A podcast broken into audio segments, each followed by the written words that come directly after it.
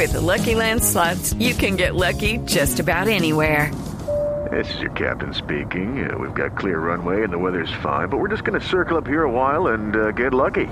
No, no, nothing like that. It's just these cash prizes add up quick. So I suggest you sit back, keep your tray table upright, and start getting lucky. Play for free at LuckyLandSlots.com. Are you feeling lucky? No purchase necessary. Void where prohibited by law. 18 plus terms and conditions apply. See website for details. Paola Ochoa es periodista. Está en Mañanas Blue.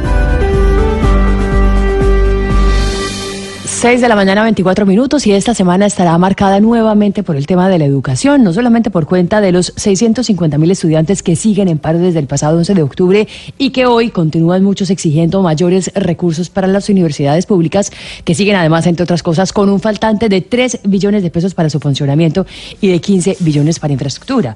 Pero también se estará marcada por la educación por cuenta de los recientes anuncios del gobierno para reemplazar programas como Ser Pilo Paga, un programa que ha beneficiado a 40 mil estudiantes, pero que ha sido duramente criticado por costoso, por beneficiar a muy pocos y por enfocarse en las universidades privadas. Por eso ahora será eliminado y reemplazado por un nuevo programa que se llamará Generación E con el cual se busca que los mejores bachilleres del país que estén dentro de la base de datos del CISBEN con un puntaje igual o inferior a 32 puntos vayan primordialmente a instituciones de educación superior pública, esto con el fin de cursar estudios técnicos, tecnológicos o universitarios, ojalá dentro de sus propias regiones y departamentos aledaños. Una idea con la que el presidente Duque y la ministra de Educación, María Victoria Angulo, esperan fortalecer las universidades regionales y esperan atender a 330 mil estudiantes en cuatro años, es decir, casi nueve veces más